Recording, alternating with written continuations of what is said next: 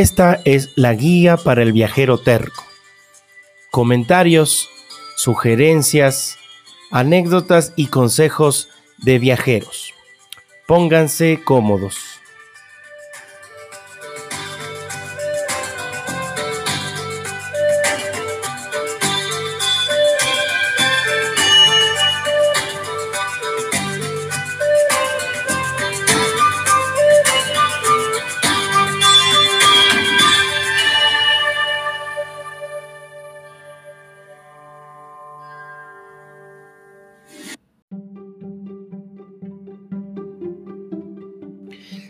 Hola, hola, amigos, amigas, ¿cómo están? Viajeros tercos, ¿cómo les va?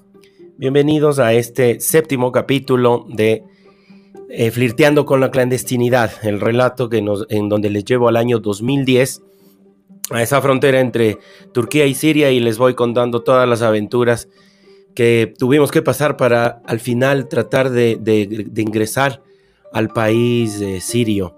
En este capítulo justamente les voy a relatar nuestro tercer intento, ya con una visa en nuestro pasaporte, y pues eh, ver qué nos pasa, qué nos pasó, contarles cómo fue todo esa, toda esa aventura, todo ese periplo.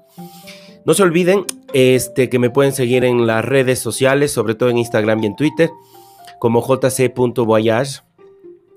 Ahí pueden dejar sus comentarios, sugerencias, cualquier tipo de conversación, de viajes es bienvenida. Este, no solo doy sugerencias, yo también recibo sugerencias de personas que hayan viajado, obviamente, o que quieran comentar cualquier tema en las redes sociales.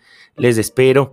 Recibo este, con todo gusto comentarios de varios países.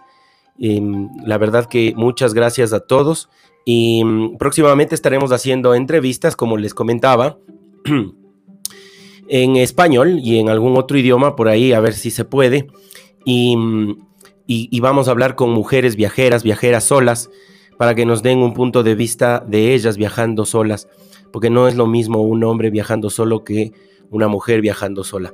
Bueno, sin mucho más, volvamos a ese relato. Habíamos este, sacado las fotos de tamaño carnet y estábamos con nuestras mochilas caminando hacia la oficina para encontrarnos con nuestro transporte. Llegamos al lugar de las fotos donde nos esperaban dos hombres jóvenes arrimados a un auto japonés rojo de cuatro puertas y portaequipajes importante, al que nos invitaron a subir amablemente. Acomodamos nuestras maletas en la espaciosa cajuela al tiempo que apareció el chico que había arreglado el negocio. Habló cuatro palabras en turco con los otros dos y se acercó a nosotros a comentarnos algo en su aceptable inglés. Nos dijo que teníamos que pagar en ese momento el flete que no había otra manera de arrancar el trayecto. Su mensaje fue taxativo. Sin pago no había acuerdo. Y bueno, nosotros veníamos jugados y mucha opción no teníamos, por lo que no fue difícil convencernos. A decir verdad, hubiésemos preferido pagar al final, pero con las últimas liras turcas que nos quedaban, y verdaderamente las últimas que tenía en mi bolsillo, redondeamos la suma indicada. La situación nos superaba. Muchos argumentos no encontrábamos, era pagar y confiar. Ya con el equipaje guardado, nos metimos en los asientos posteriores del auto, mientras que en los dos asientos delanteros iban el par de turcos. De más o menos 25 años, sus barbas estaban delineadas perfectamente, parecían miembros de alguna boys band. Eran carilindos, llevaban camisas entalladas al igual de coloridas, pelos engominados e importantes joyas en sus muñecas. Creo que Laura pensó lo mismo que yo. Íbamos en un vehículo con todas las características de pertenecer a la camorra turca. Pero bueno, las cartas estaban echadas. Nuestro piloto encendió el motor, el que lanzó un fuerte estruendo, como esos que hacen los autos de Fórmula 1. Obviamente el bólido también estaba equipado con accesorios, y que se creían. Así sin más ni más, emprendimos el viaje. No me podría quejar de lo que prosiguió, Dado que el sistema de sonido era de primerísima calidad, la música sonaba perfecta, y el hecho de no entender las letras es una simple anécdota.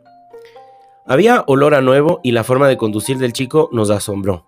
Inesperadamente era suave y delicada, por lo que relajarse no resultó complicado. Empezamos a salir eh, de la ciudad. El paisaje era nuevo para nosotros, aunque en cierta forma algo parecido al que habíamos hecho días atrás entre Antioquía y el puesto fronterizo Bab al-Hawa. Pero era menos accidentado. Cada tanto se podían ver campos plantados con olivos, así como también mezquitas con minaretes de pequeñas dimensiones y una que otra estación de servicio. Empezaba a oscurecer, el otoño no perdona y la claridad del día desaparecía. Como había dicho, el viaje tomaba entre 3 y 4 horas. La diferencia dependía básicamente de cuánto uno se tardaba en el puesto fronterizo. Y sí, así es amigos, un puesto fronterizo más, pero ahora con nuestra supervisa que nos convertía en aventureros invencibles.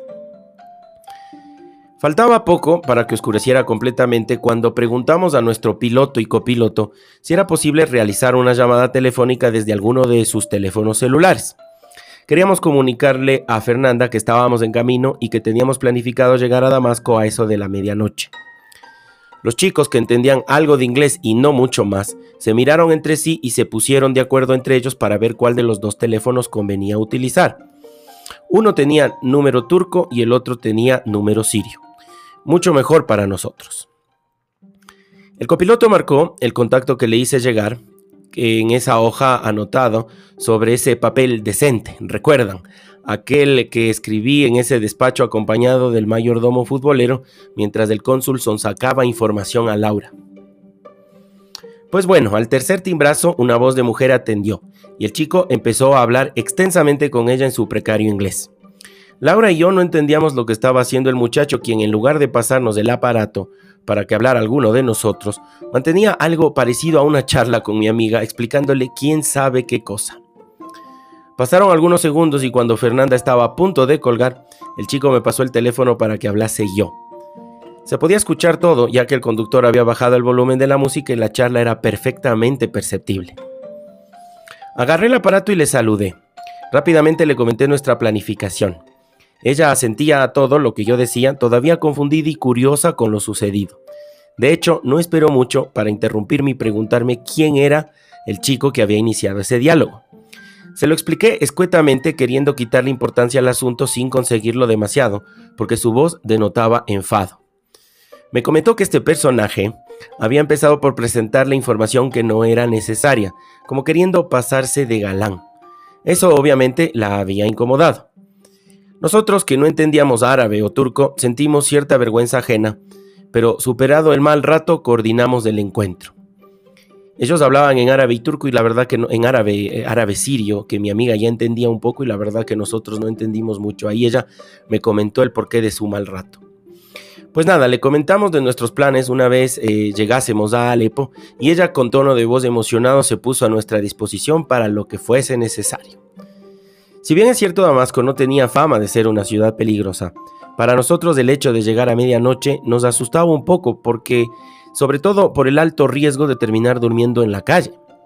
No existían albergues u hostales como los que conocemos en Occidente y de lo que habíamos visto en Internet, la única opción que quedaba para turistas en esas circunstancias era un hotel cinco estrellas de la famosa cadena Four Seasons, definitivamente fuera de nuestro presupuesto. Le había devuelto el teléfono al chico hacía unos minutos y ahora disfrutábamos del paisaje árido en partes, lleno de árboles de olivo en otras, cuando en un momento los dos se callaron y bajaron el volumen de la música a cero. Agarraron sus camándulas y empezaron a susurrar algo que supusimos eran rezos. El chico que manejaba lo tenía colgado del retrovisor. Usaba su mano derecha y mientras lo acariciaba seguía su ritual. El copiloto por su parte hacía lo mismo, pero con ambas manos. El incómodo momento, al menos para nosotros, no duró más de cinco minutos, pero nos pareció una eterna media hora.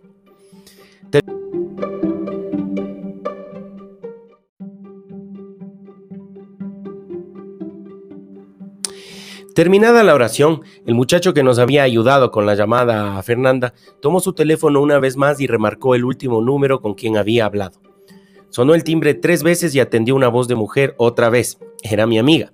Definitivamente el turco había perdido la cordura. No sabíamos bien cuál sería la excusa que utilizaría esta vez. Ventajosamente, la llamada duró poco. Fernanda la colgó a los segundos. Y así eh, transcurrieron las dos horas de viaje hasta llegar a los puestos fronterizos, primero turco y luego sirio. El orden y el trámite nos lo conocíamos prácticamente de memoria, imagínense. Llegamos a otro enorme galpón y como ya nos había pasado anteriormente, abandonar Turquía fue fácil. Hicimos una cola al frente de una pequeña caseta, recibimos el sello en el pasaporte y listo. En auto particular resultó incluso más diligente. Ahora sí venía nuestro momento de la verdad. Si bien es cierto teníamos una visa en nuestro pasaporte, la última palabra para el ingreso o no a un país la tienen los agentes de migración. Empezamos a cruzar los dedos de las manos y los de los pies. Nuestro estado emocional no resistiría un rechazo más. Después de unos minutos de haber abandonado Turquía, llegamos a la entrada siria.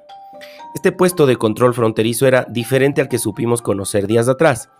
Bastante más pequeño, de una sola planta y con mucha menos afluencia de gente.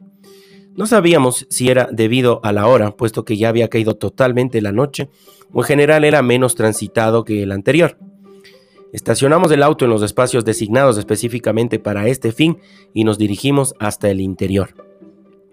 Nos acompañaban los dos chicos como haciéndonos las de guardaespaldas, lo que más que transmitirnos seguridad nos transmitía incomodidad, para ser sincero. Pero lo supimos entender, ellos también tenían que hacer sus trámites migratorios. Entramos en un salón poco iluminado y sin encontrar ninguna cola enfrente nos acercamos directamente hasta las ventanillas.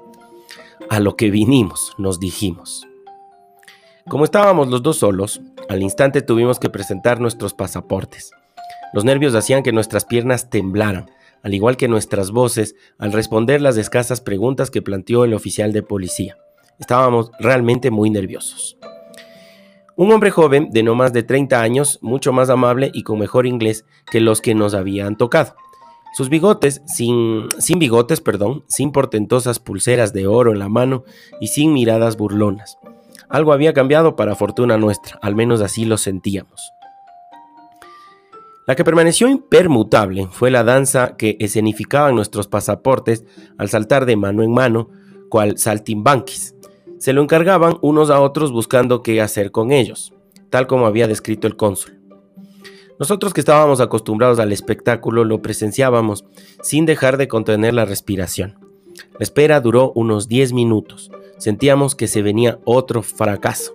Nada estaba garantizado y menos en lugares como estos. El oficial de policía, quien se había alejado unos minutos, volvió a tomar su lugar frente a nosotros en su ventanilla y con una última pregunta a la que contestamos una vez más con voz entrecortada, dejó caer la maquinita que pone los sellos sobre nuestros pasaportes. Crack, crack. Finalmente nuestro ingreso a Siria había sido aceptado. Welcome to Suria, fueron sus palabras. Aleluya, pensamos. Le dio un abrazo a Laura casi interminable, de esos que se dan los jugadores de un equipo de fútbol que logran el gol de la victoria al último minuto de adición. Solo nos faltaba sacarnos las camisetas, pero el frío nos detuvo. De paso, abrazamos también a los dos chicos quienes no entendían mucho el porqué de esa alegría desmesurada, pero que igual no hesitaron en, forma, en formar parte de nuestra efusiva celebración. Nos secamos algunas lágrimas que habían aparecido de la emoción y ahí nomás fuimos invitados a continuar nuestro viaje por parte de los dos jóvenes. Así es que regresamos al lujoso sedán, nos colocamos nuestros cinturones de seguridad y continuamos el trayecto, ahora ya en tierras sirias, rumbo a la ciudad de Alepo. La prematura noche, como siempre en esos meses, había caído y nos quedaba al menos hora y media más de trayecto. El panel frontal del auto de alta gama se encendió Brillaba con luces de varios colores por todos lados. Parecía una nave interplanetaria y la eh, suavidad al conducir de nuestro chofer era resaltable. Hicieron que los minutos parecieran segundos. Así es que así nada más estábamos llegando ya a nuestro destino. Las primeras luces de la ciudad se dejaban ver, además de gigantescos letreros de señalética y de publicidad que nos daban la bienvenida. El copiloto que conocía la ciudad siria tenía más claro cómo manejarse dentro del tráfico que a esa hora de la noche tenía Alepo. Para Laura y para mí, este era un nuevo paisaje, un nuevo país, con nuevas reglas y con nuevas vestimentas. Todo llamaba nuestra atención.